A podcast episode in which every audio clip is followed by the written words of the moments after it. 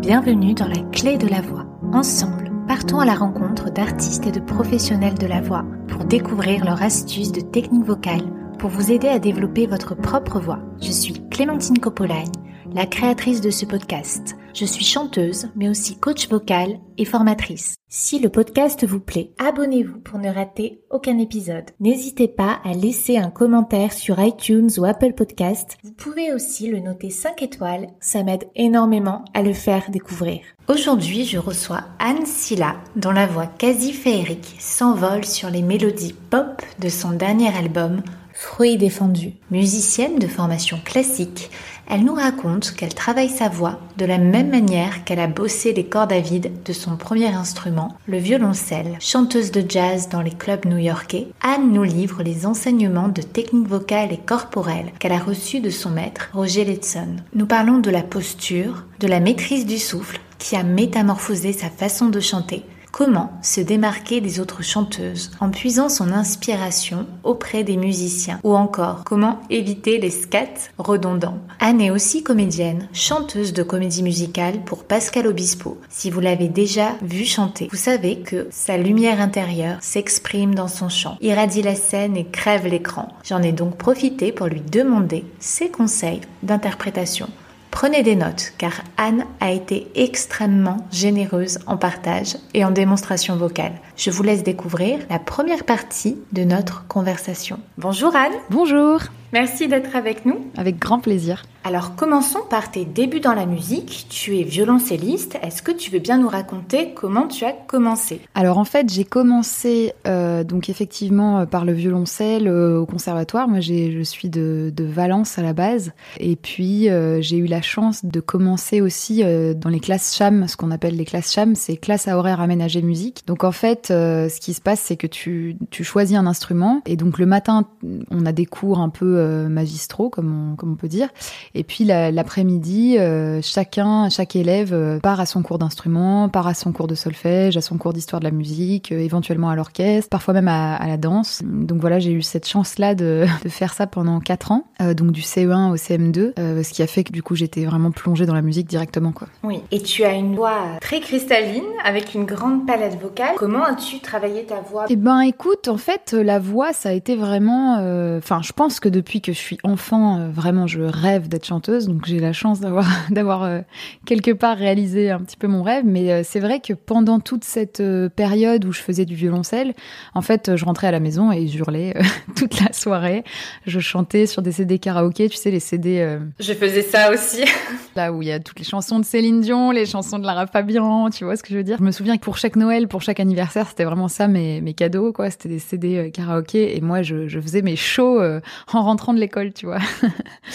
Donc c'est comme ça que j'ai chanté euh, pendant très longtemps. Enfin, je pense que c'est comme ça aussi en essayant d'imiter un peu les gens que j'ai euh, quelque part travaillé ma voix sans m'en rendre compte, quoi. D'accord. Puis ensuite, plus tard, euh, je sais pas exactement à partir de quel âge, mais on m'a proposé à un moment, je crois que j'avais 14 ans, quoi, tu vois, on m'a proposé de, de, faire la première partie. Ça a été mon tout premier gros concert. C'était la première partie d'Hervé Villard. C'était à Firmini tu vois, je m'en souviens comme si c'était hier. Et donc j'ai dû chanter, tu vois, euh, trois chansons, euh, bah voilà, pour une première partie, mais c'était encore sur mes CD karaoké, donc euh, voilà, c'était assez assez marrant, assez stressant, et puis je me suis dit, ben c'est ce que j'ai envie de faire, quoi. Donc à partir de ce moment-là, faire violoncelle voix? À l'époque, c'est vrai que oui, c'est vrai que c'est marrant que tu le soulignes. En fait, je, ça m'est pas venu à l'idée, et puis ça me paraissait très dissocié, quoi. C'est-à-dire que le violoncelle, il y a un côté travail, tu sais, un peu d'acharnement, musique classique. Et la voix, c'était peut-être plus le côté liberté. Et c'est vrai que j'ai jamais pensé à allier les deux, quoi. Je l'ai fait un petit peu sur certains concerts, euh, avec Magnetic Orchestra, avec mon groupe de jazz. On l'a un petit peu fait. C'est venu plus tard. Oui, voilà. Exactement. Comment es-tu venu au jazz? Fait, euh, à l'époque, euh, eh ben, c'était des rencontres euh, que j'avais fait ben, au conservatoire, au sein du conservatoire. j'avais fait une sorte de, petit stage, de petite formation de sound painting. C'est François Janot qui faisait cette formation à l'époque au, au, conservatoire, et donc c'est une formation de, ça s'appelle sound painting, c'est-à-dire que il te donne un petit peu un nouveau langage pour jouer, et au lieu d'avoir une partition, tu réponds à ce langage-là sur scène en direct avec lui. Il peut te faire rentrer sur scène en rampant, par exemple. Et on était tous rentrés en rampant. Je me souviens, c'était assez marrant. Ce qui était intéressant, c'est que pendant ce stage, les différents pôles en fait du conservatoire se retrouvaient. Donc il y avait le pôle jazz, le pôle musique actuelle, le pôle classique. Et donc je me suis retrouvée là en tant que violoncelliste classique et je me suis liée d'amitié avec les gens du jazz. Et puis de là, j'ai voulu essayer les buffs, essayer les, les jam sessions, etc. Finalement, je rentrais en DEM jazz, donc je suis rentrée en DEM. DEM jazz en tant que chanteuse. En tant que chanteuse et violoncelliste. J'avais aussi, euh, j'avais aussi pris le violoncelle, mais j'étais quand même beaucoup plus euh, axée sur le chant à cette époque-là. Je me détachais un petit peu du côté classique. et c'est comme ça que j'ai monté mes premiers groupes. Avec euh, l'excellentissime contrebassiste François Moutin, que tu as suivi à New York. On va dire que c'est avec lui que ça s'est un petit peu accéléré et que les gens ont commencé à entendre parler de moi. Mais j'ai commencé en jazz en fait avec mon tout premier groupe qui s'appelait Yakamoz à l'époque. c'est un nom turc. Voilà, ça veut dire le, le reflet de la lune sur l'eau. C'est un très joli mot, je trouve. Oui, nous allons écouter un extrait live du poème Demain des l'aube de Victor Hugo, mis en musique et interprété au violoncelle et à la voix par Anne Silla, enregistré au château de Grignan avec le Magnétique Orchestra.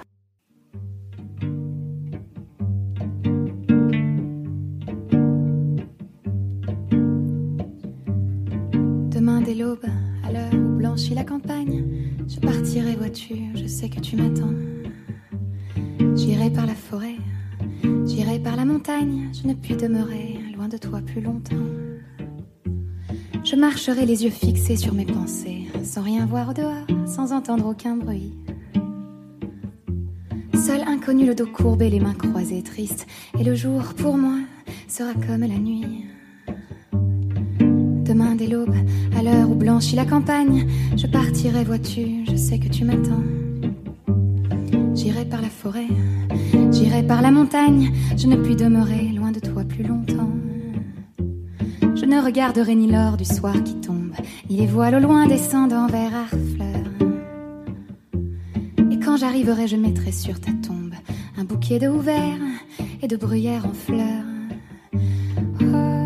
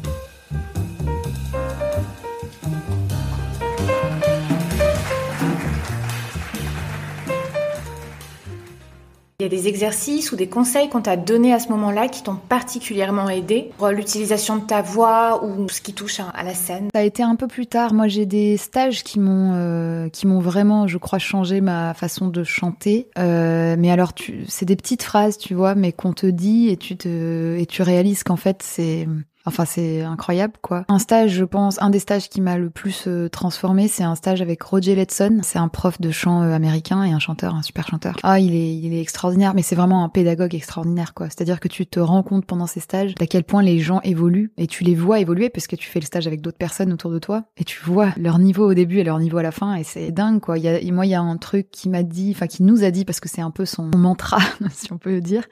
Euh, c'est don't breathe to stay alive, breathe for the phrase. Donc ça veut dire ne ne respirez pas pour euh, pour euh, pour survivre, mais respirez pour la phrase. Et euh, donc ça faisait un petit peu partie de sa formation, c'est-à-dire qu'il il partait du principe que la respiration fait partie un petit peu de la musique et de et du chant et de la chanson, mais aussi de, de, l'esthétique. Et donc, il y avait des exercices, par exemple, où il fallait chanter tout un morceau sans respirer une seule fois. Et donc, on s'entraînait à ça. Et au début, il le faisait devant nous et on se disait, mais c'est impossible. Et puis, à la fin, on apprenait, en fait, à, à gérer un peu notre respiration, gérer euh, comment on s'engage dedans ou pas. Génial. Franchement, c'est des choses qui me restent aujourd'hui euh, quand je vais euh, en concert, quand je fais une jam, quand j'enregistre en studio. Je le fais un peu malgré moi, mais c'est vrai que j'ai tendance aussi à me poser la question. Quoi. quand je suis dans une, par exemple, je suis dans une fin de phrase, tu vois, je suis en train de chanter une fin de phrase et je me dis, attends, je peux peut-être pousser un petit peu plus, aller encore plus loin pour la phrase, quoi. Pas en train de dire le but c'est de tenir le plus longtemps possible, mais le but c'est de se dire est-ce que je suis allée au bout de ce que je voulais dire? Je te donne un exemple peut-être. Euh, oui.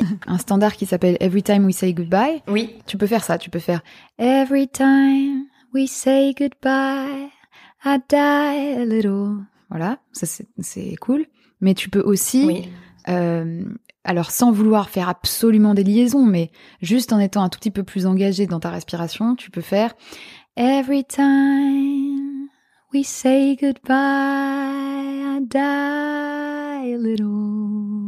Et tu vas tenir un peu plus, quoi des petits trucs comme ça où tu peux. Enfin, je sais pas comment dire. Il y a un truc qui moi m'a vraiment euh, parlé et que j'utilise quoi. Je sais pas si je te l'ai bien expliqué. Oui, tu soutiens vraiment pour les gens qui sont pas familiers de cette méthode. Qu'est-ce que tu as senti au niveau corporel quand ton souffle s'est allongé, quand tu es arrivé à tenir bah, une chanson euh, en entier? Pour moi, en tout cas, je le pense pas technique mais je pense, euh, je profite de la note en fait, et je crois qu'on on a l'habitude de couper quand on finit le mot tu vois. On a ça d'ailleurs en français. Euh, peut-être qu'en anglais, ils ont moins ça parce qu'ils ont des mots comme sweet, tu vois, qui sont des longs mots où on accentue un peu. Oui. Et je crois qu'en fait, réussir à te poser la question à quel moment je veux, je veux terminer mon mot exactement, ça fait que quand tu vas le chanter, tu en profiteras et ça va s'entendre, quoi. Après, c'est difficile à expliquer parce que c'est vrai que ça paraît un peu, euh, un peu abstrait, mais c'est un des trucs, moi, qui m'a le plus euh, fait évoluer dans ma façon de chanter, quoi. En tout cas, de ce que je me dis, quoi. D'accord. Donc vraiment par la pensée, par l'envie de profiter de la note et après le corps qui a suivi pour toi. Ouais.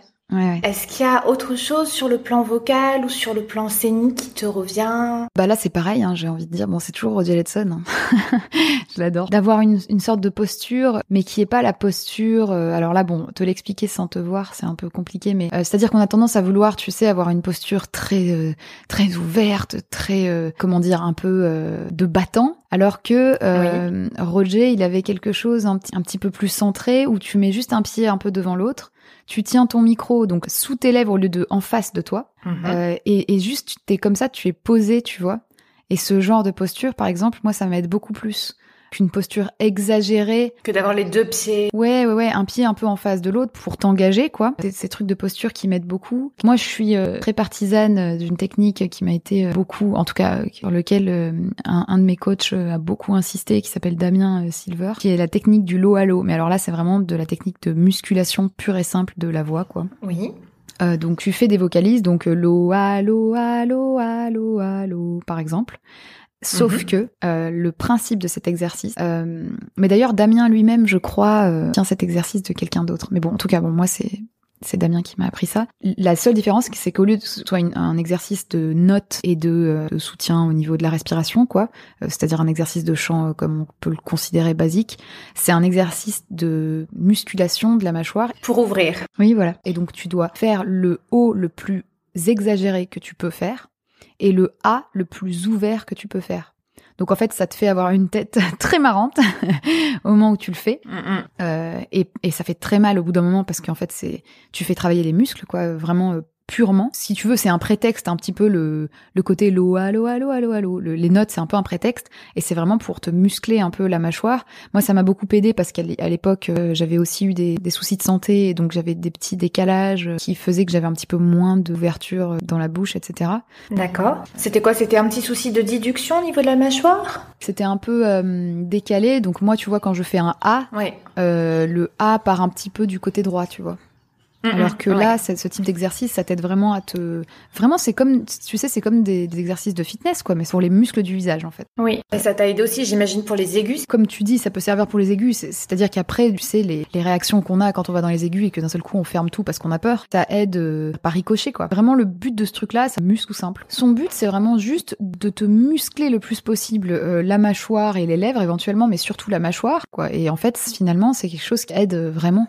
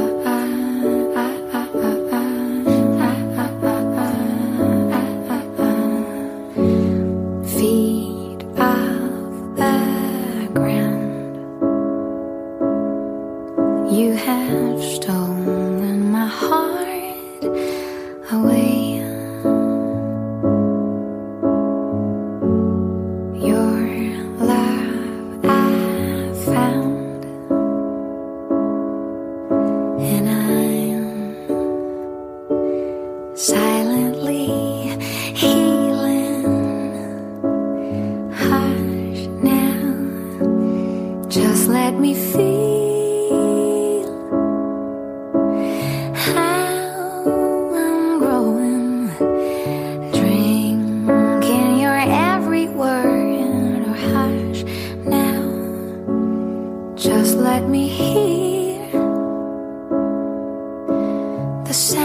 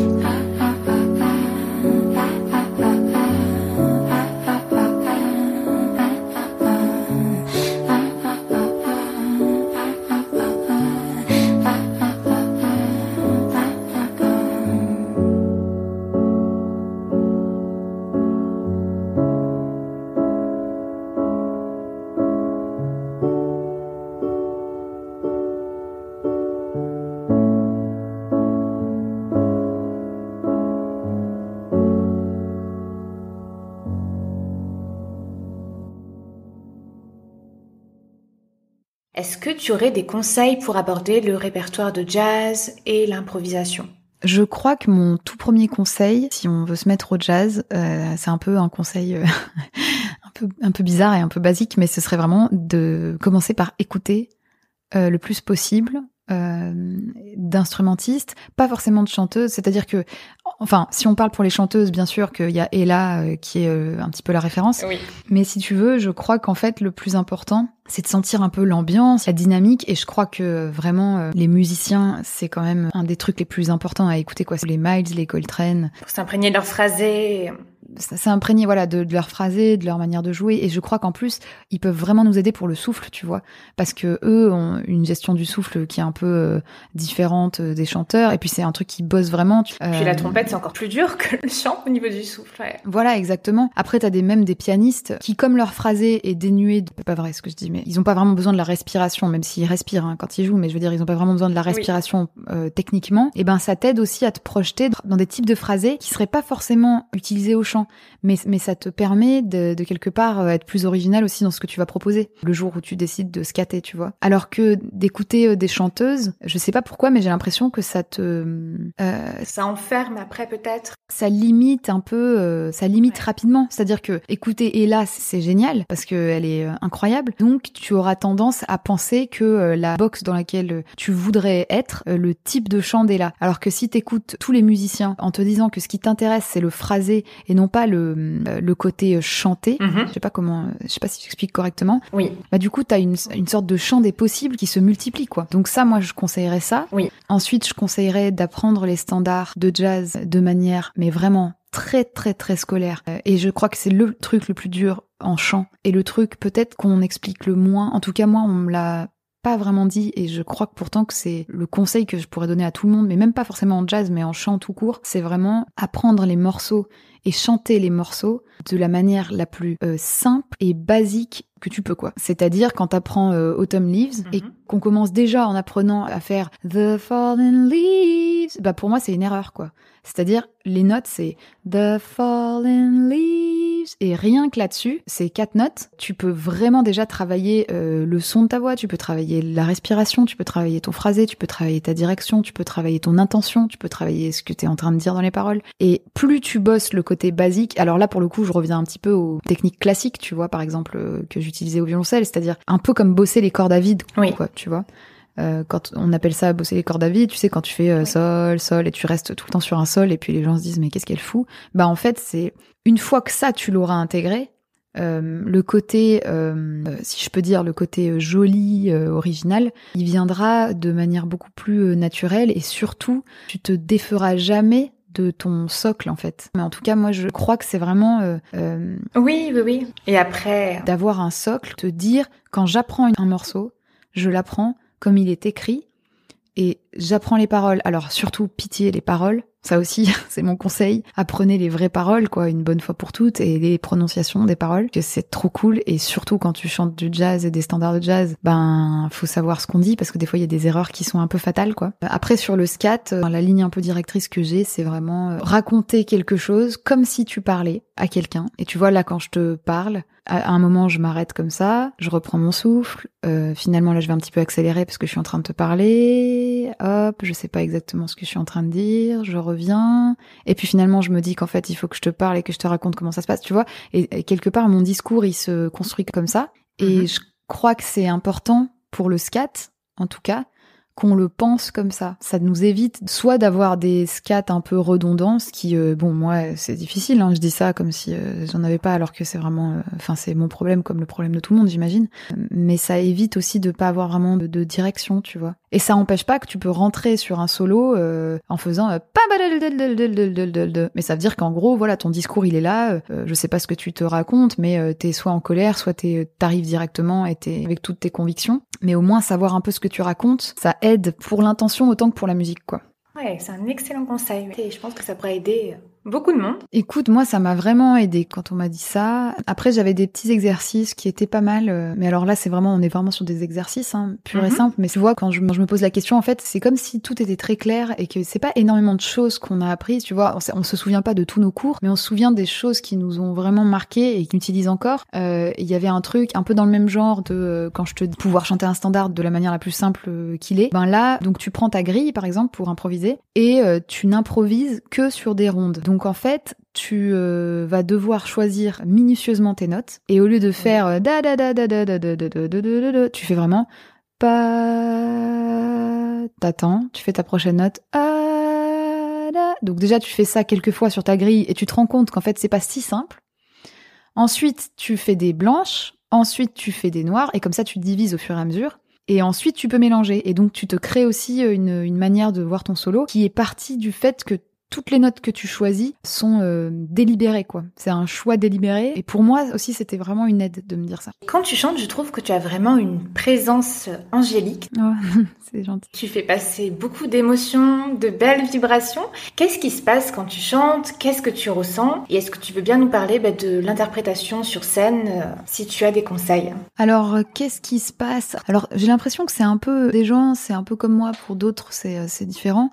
Euh, moi, j'ai le côté d'être moins stressée quand je chante que dans la vie. Euh, donc, euh, si tu veux, bon, à part quand bien sûr il s'agit de télé ou de concours, enfin tu vois les trucs qui te stressent quoi. J'ai tendance à être plus à l'aise pour dire les choses au chant. Donc après, ça dépend un peu des chanteurs. Ce que j'aurais tendance à dire, ça rejoint un petit peu ce que je disais au début, mais c'est que euh, moi, je fais attention aussi quand je choisis un morceau. Peut-être que ça me limite, mais je fais vraiment attention à ce qui est dit et à ce que ça représente pour moi. Euh, généralement, même si je suis en jam session, qu'il est 4 heures du matin et que j'ai bu euh, deux verres de vin, et ben quand on me propose un morceau, je me demande vraiment, alors c'est un travail qui euh, est difficile au début mais qui après est naturel, mais je me dis vraiment est-ce que j'ai envie de chanter ça quoi? Et je me dis c'est quelque chose peut-être auquel on prête pas assez attention. T'as vraiment envie de chanter ça aujourd'hui? Est-ce que ça te parle? Est-ce que t'as envie de dire ça? Si on me propose quelque chose, j'ai pas forcément envie de le chanter, bah, je dis non. Donc rien que tu vois, là on n'est même pas encore en train de chanter, mais j'ai déjà fait un move pour chanter mieux quoi. Euh, Oui. Donc il y a ça. Il y a des chansons, même si je suis pas en train de les vivre, vraiment de la chanter, ça me fait super plaisir. Je pense que ça change de toute façon et mon énergie et l'énergie des gens qui reçoivent ce que je suis en train de chanter. Donc ça, De vraiment aimer ce qu'on chante. Ouais, voilà, pour moi, c'est vraiment euh, le truc avant. Ensuite, quand tu chantes, alors là, bon, c'est un peu compliqué, mais c'est vraiment un conseil bizarre de dire être à fond dedans, mais quelque part, c'est un peu, c'est un peu ça, être vraiment euh, possible présent. Bah alors là, si on parle vraiment de jazz, j'essaie toujours d'écouter le plus possible ce qui se passe autour pour réagir. C'est-à-dire que si un musicien fait un move, euh, fait trois petites notes, euh, tu vois, j'essaye dans mon thème, par exemple, de le rejoindre Oui. pour montrer que je suis là, parce qu'en fait, c'est aussi une façon de faire que les musiciens aussi vont te prendre plus au sérieux, vu qu'on est des chanteuses. non, bon, je rigole, je dis ça, mais les musiciens nous prennent au sérieux. Mais, mais parfois, c'est aussi euh, une façon de dire, bah, je suis avec vous et je, je suis vraiment avec vous. Je suis pas juste euh, la chanteuse devant euh, qui fait sa maline, tu vois, parce qu'il y a un peu ça aussi, quoi. Donc ça, c'est intéressant. Et après, oui, c'est vrai que moi, je suis vraiment dans ma bulle, quoi. C'est-à-dire quand je commence mon morceau et puis euh, je regarde droit devant et puis j'y vais. Ton album, tu te confies sur ton caractère un peu angoissé. Ouais. Ça ne t'impacte pas en tant que chanteuse, tu es pas forcément stressée en tant qu'artiste. Ah si si, ah, bah, je suis la fille la plus stressée que tu peux tu peux rencontrer euh, dans, dans ma vie et en tant qu'artiste. Mais par contre, il y a quelque chose qui s'enlève quand je commence à chanter quoi. Ça m'est rarement arrivé d'être stressée pendant que je chante. C'est-à-dire que je suis stressée à mort avant, stressée à mort après. Mais au moment où je commence à chanter, je suis euh, disponible quoi. C'est-à-dire je suis euh, avec moi et, euh, et c'est tout quoi. C'est déjà la fin de la première partie de ma conversation avec Anne Silla. On se quitte en écoutant Il est tard de son album Fruits défendu. La clé de la voix, c'est fini pour aujourd'hui. Je vous dis à la semaine prochaine. N'hésitez pas à recommander le podcast à vos proches, à mettre une évaluation 5 étoiles et un petit commentaire sur la plateforme d'écoute pour le soutenir. D'ailleurs, je tirerai au sort l'un d'entre vous qui aura fait cela. Il gagnera une analyse personnalisée sur sa voix d'après un enregistrement audio ou vidéo ou bien mon kit de souffle que j'ai créé pour mes élèves. Pour aller plus loin, rendez-vous sur la clé. Je vous dis à mercredi prochain. Merci d'avoir écouté jusqu'au bout. Pour retrouver les liens mentionnés, c'est sur la description. N'hésitez pas à nous taguer, que ce soit sur Instagram ou sur votre réseau social préféré.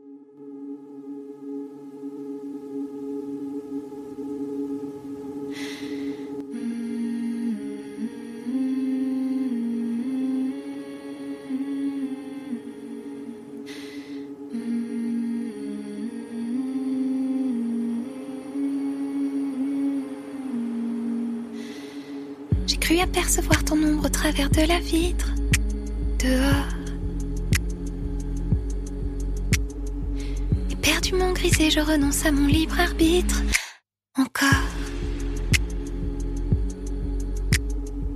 Alors que le monde entier crie qui s'y frotte si pique, je dors, je dors.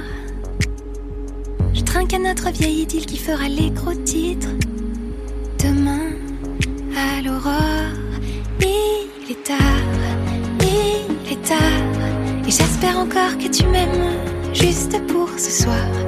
Il est tard, il est tard, mais je voudrais que pour deux minutes tu me reprennes dans ton histoire, dans ton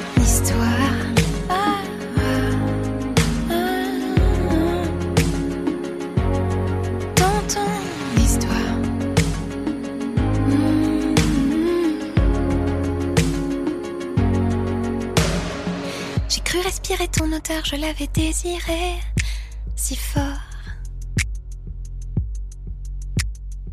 Dans cet endroit hanté par toi, les images, je les dévore. Alors que toutes les liqueurs éclaboussent les quais, je sors, je sors, mais j'ai cru apercevoir ta silhouette se glisser dans mon angle mort. Il est tard, il est tard, et j'espère encore que tu m'aimes juste pour ce soir. Il est tard, il est tard, mais je voudrais que pour deux minutes tu me reprennes dans ton histoire. Il est tard, il est tard, et j'espère encore que tu m'aimes juste pour ce soir. Il est tard, mais je voudrais que pour deux minutes tu me reprennes dans ton histoire, dans ton histoire.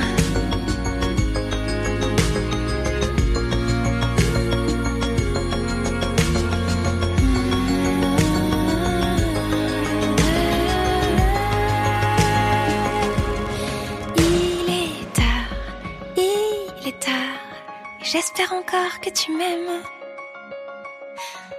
J'espère encore que tu m'aimes. J'espère encore que tu m'aimes. Que tu m'aimes.